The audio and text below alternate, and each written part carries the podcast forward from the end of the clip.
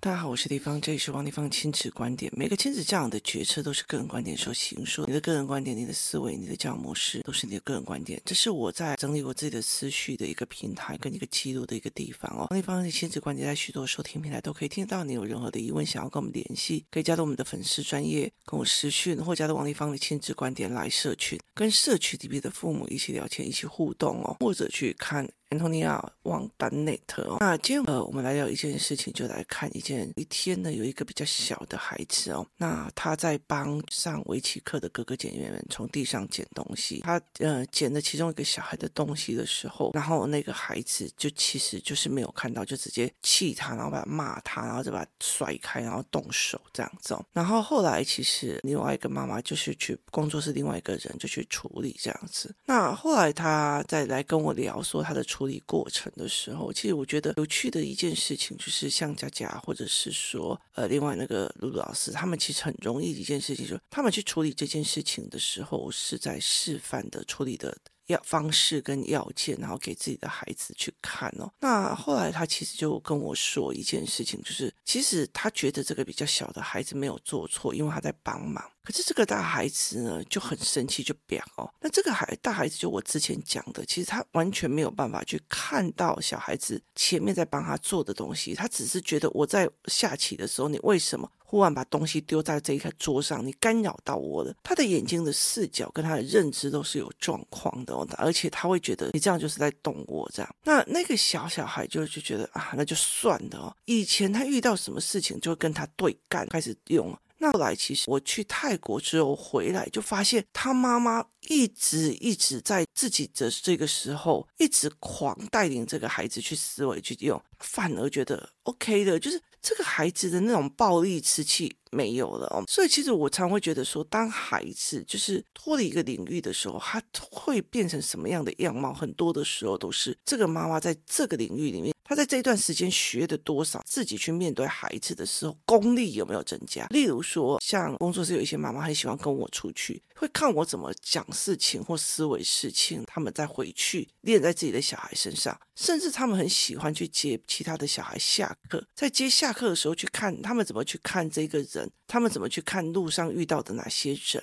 他们去看他们国小在认识什么，或者是我怎么去跟他们聊事情哦，他就会在中间学哦，原来要用这样子的语气，原来从这个角度，原来用什么思维，所以等到就是他们回去可以自己练自己的小孩哦，那所以他们两个就非常非常的厉害这样。那后来其实这妈妈就问这个小孩的妈妈说，他刚刚无缘无故被凶，而且他是好心的去帮人家做，为什么？他被凶，他就说没关系。那妈妈就觉得，那他如果不计较就算了。我就说，对，不计较就算，因为有些男生吵架啊，算了算了算了算了，麦该吵。好，我们不计较就不计较，是一件好事。可是他就说不对啊，因为他这个是有理的啊。所以后来我就跟他讲一件事情，他说，可是他妈妈觉得说他不计较就算了啊，可是不能这样子想，我就总觉得哪里怪这样子。然后所以他就来问我这样子，然后我就看着他，然后我就说，那你要想一件事情，第一件事情是你身为一个妈妈，好，他如果这个孩子说这件事情就算了。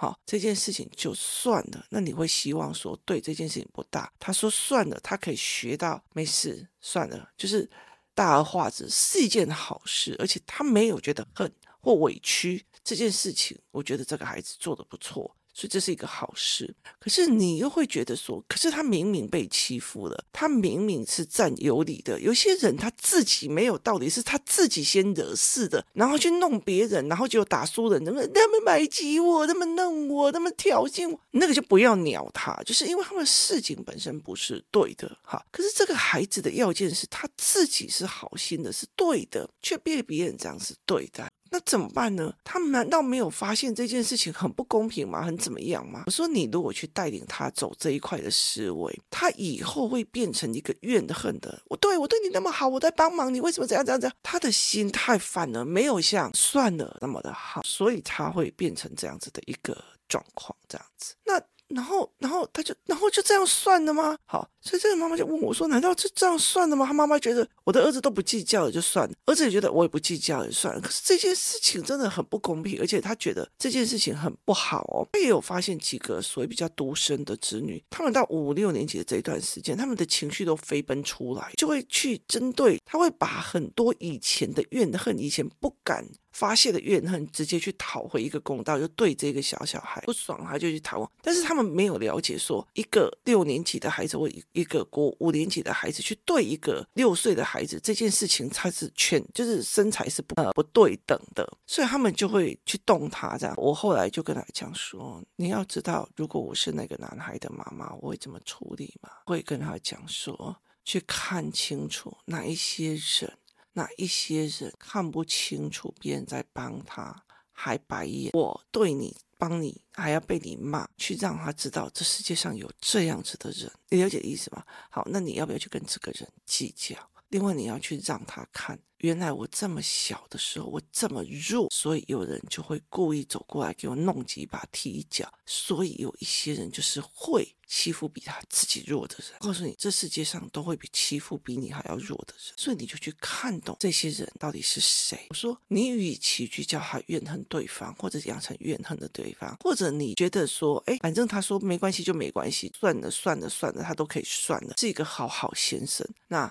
这两个东西里面，在做抉择的时候，你还不如这都是一个所谓的，在这个世界里面的一个所谓的，一就是两造双方。那你为什么不要抽出来变成一个视觉上说，今天那么这么小，你这边那么大，你看不到我的好，欺负我哦，原来你是一个没有办法去看到别人对你好的人，你是一个白目啊哦，白眼狼都都可以，就是你可以自己去解读这件事情，然后去。去防着点，或者是去在自己的心里有一点点稍微的底，然后接下来就会再看哦，你这么大一个，然后你趁大人不注意的时候偷偷踢我一脚，偷偷他就是会在私底下偷踢我的，然后他会欺负弱小的人。我跟你讲，差六岁跟差五岁，超过二十五岁之后会有差吗？不会嘛？你自己的同事也有差你六岁，差你七岁，其实他不会有差。想矮拜看厉害要跟我们栽呢，所以其实对我来讲，我会觉得说，那你因为你弱，所以。被欺负，那谁会欺负弱的？那你要不要能力比他们强？所以，去利用这个利基点再去往上。所以，我就跟他讲说，在很多的冲突里面，你会在在意说这个人比较对，那个人比较错，那个人怎样对或怎样错。可是，你去看一个妈妈，她在思考这一件事情的时候，没关系，我小孩说没关系就没关系。可是问题是，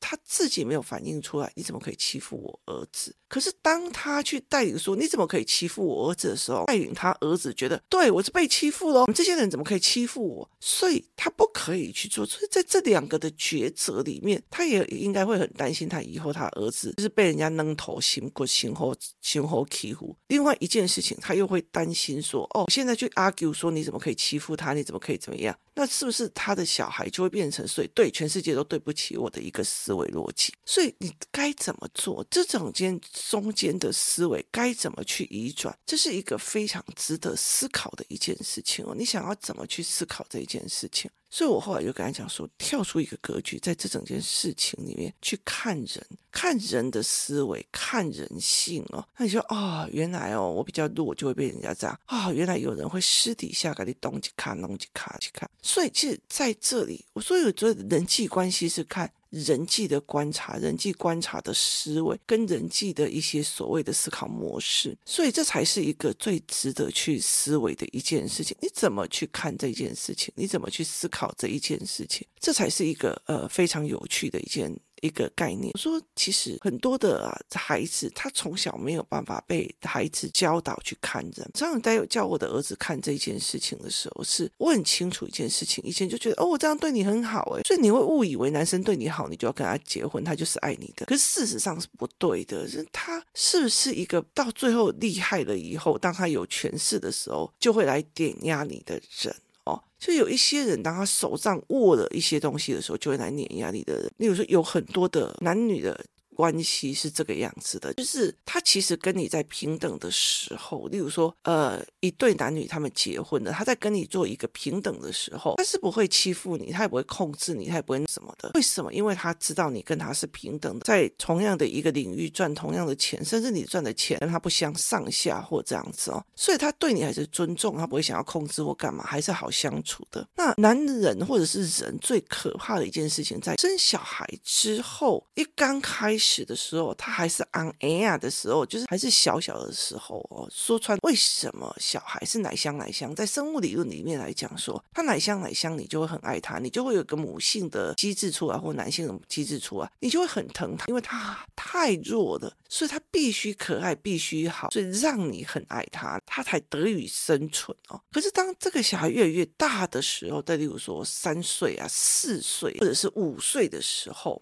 五岁的时候，其实到越来越大的时候，你就可以，尤其是童年的这一段时间，六岁呢，国小这一段时间，其实就很清楚的一件事情是，你身边的这一个人是不是一有的所谓的权势，就要欺负那个比他相对弱势的人，所以很多的人哦，你看哦，像那一些家暴的人。很大的一个部分就是我在某个领域上，我其实吃了很不 OK，所以我的气一定要去发在相对弱势的那一个人。所以那个东西其实在他的小时候，那这些人我有时候会在哪时候停止？停止在于是这个小孩，例如说国中了，长得比我们八国他抽惨呐，我就会跟他讲：“你打我干嘛？”就这样，他损失不起的。这时候他觉得我跟别人比较跟他打仗打仗啊，没啥改。我的儿子比我大了，我不能揍他了。我今天我女儿已经比我厉害，她有本事离离家出走，他如果离家出走，我就会怎样怎样怎样。为什么？因为他输了，就是在这整个所谓的权力运作上输了，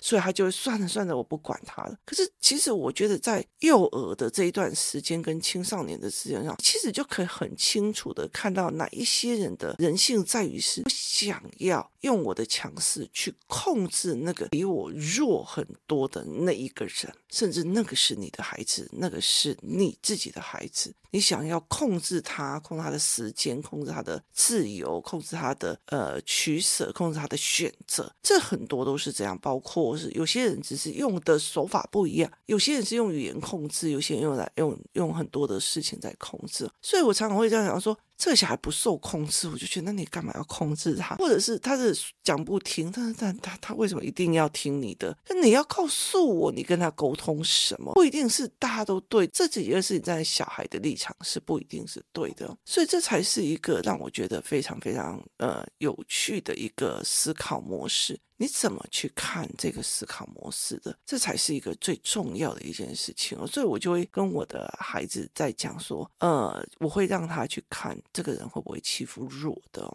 所以，我其实像有一段时间，我的小孩也会针对这个孩子很被送这样，那我就跟他讲说，那所以你今天比较大，你就要欺负弱。那我今天比你大，我也可以欺负弱的啊。我记得有一次，我跟我的女儿一起去所谓的罗东林场，那个林场里面有几个以前的运林林木的那个火车在里面。那我就那时候就活生生的看到一个霸凌嘛，一个小小孩被班上的所有男生 K 这样子。一走进去的时候，那些男生就瞪着他这样，那些男生。普遍比这个男生多了一颗头大，所以他们就弄他这样子。然后我那个时候，我故意走进去的一个很大的原因，是因为我觉得你们在打小孩，你们在霸凌人，所以我只要有大人进去的时候，他们就会算了。所以果不其然，进去的时候他们就算大一点的就离开了，剩这个比较矮小的这个小小孩。那那个时候我的女儿大概所以就屁颠屁颠的走进去，这样，然后就看到这个哥哥，这个哥哥大概国小四五年级，五年级，可他就是很矮小，很瘦小这样子。结果你知道这个小小孩，这个被欺负的那个小小孩，他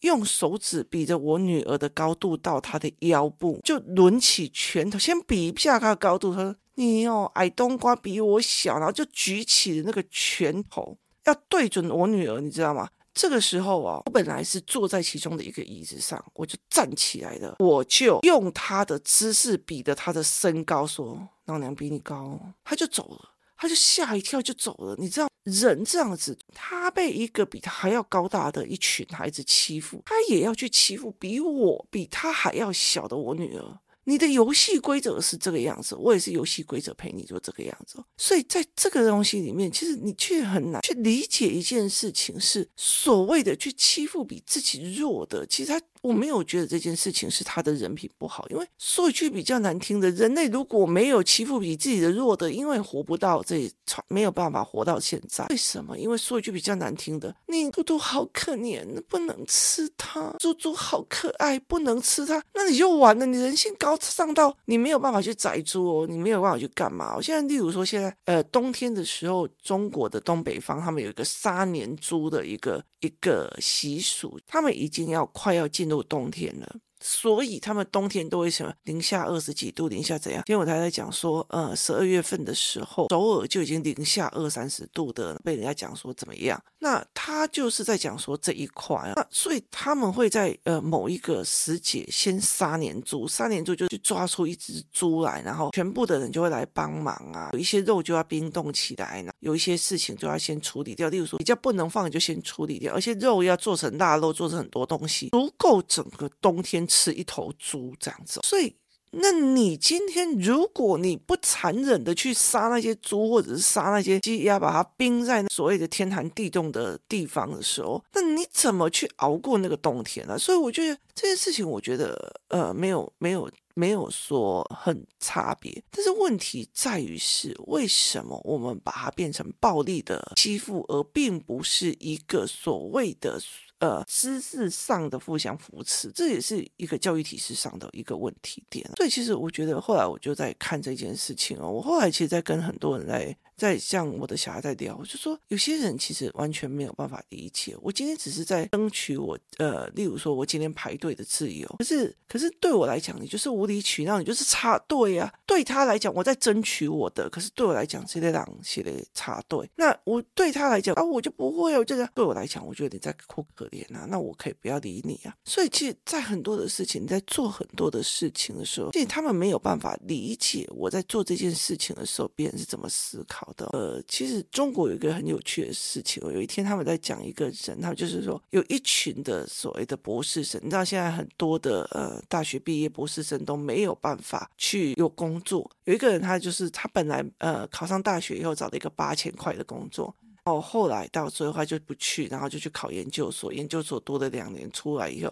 他找到了一个四千块的工作，他就觉得我那我干嘛？你知道吗？同同学都已经比他厉害了，可是他们其实是就业市场有点严峻哦。其中一个就是有一个呃英国人，他去面试的一群人啊，那都几乎都是博士班。然后这个这个故事觉得蛮有趣的。然后他就说，他就只教他们就是剥橘子。是剥橘子，用摄摄影机帮他录下来。桌子上有橘子啊，有什么花生壳啊、花生啊，跟那些东西。那其实其实看哦，你如果去看到有很多中国人在解说啊，家庭聚餐之后收拾，这这两个关键字，你就会发现那时候我我有一段时间看到这样的影片，我觉得蛮可怕的，因为我们去人家家里面吃东西，我们不会把食物丢在地上。吃完的东西丢在地上，或者是呃水果皮丢在地上，可是他们几乎都是这样，酒杯啊干嘛的都丢在地上这样。那他只做这个实验，所以后来到最后其实全部都被刷下来，就是因为剥完橘子以后啊，很习惯性就把它丢在地板上，所以他们就觉得，哎，你你不会觉得说我考上了一个博士班，到最后我的面试是因为一片橘子皮而被用不见的。他们完全没有办法意识到，我这么的优秀，我可是什么什么大学第几名毕业的，多厉害！可是毁掉他的是一句话、一个小的动作，或者是一个哦，这个人好计较哦，这个人真的都不会替别人着想，只要争取他要的。这个人怎样怎样怎样，他都不会思考别人。这很多的东西其实是在一个小细节里面去丢掉的哦。所以后来我就会跟他讲说，你要去看这一点哦，你才可以去理解。不要把这个孩子一直在他原谅怎么那么好原谅，或者他要去攻击人，他为什么自己明明没有错还要任性来？不是在这样思维，而是你要让他抽高一个高度去看，原来有这种人，那并不是每一个你帮他的人，他都会感谢你。原来有这样子的思维，原来你有时候做好事还会被人家骂得要死，被人家弄得要死，甚至你这一次帮了他，下一次你不帮他，他还骂你，他还吼你哦。所以这事才是你要去看的。人际关系很多的一件事情，不是你跟谁都玩得起来，而是你今天怎么去看这件事情，你怎么去弄得非常的呃，让你可以去了解。原来我又看懂了，我以后会学会的。原来要在这里细节去看，避免我自己以后被骗，避免。我自己以后娶错老婆，去避免我什么什么，这才是我们在人际关系里面最应该去看的。带孩子去看细节，孩子去看思考细节，这才是一个很重要的一件事情。不要你竞争到最后，小孩子是一个，哼，你那什么国中的，你那什么高中的啊，你那什么国小的，还敢来跟我比？我可是怎样怎样子啊？你那个嘴脸，其实说穿了，所有的人都会觉得，哦，你就是自视甚高、弯不下腰来的人，就是只是一个考试就觉得自己很了不起的人。所以对他们来讲，其实这个小世界就会知道，你只是误以为学校的知识等于是世界的知识，事实上你是错的。今天谢谢大家收听，我们明天见。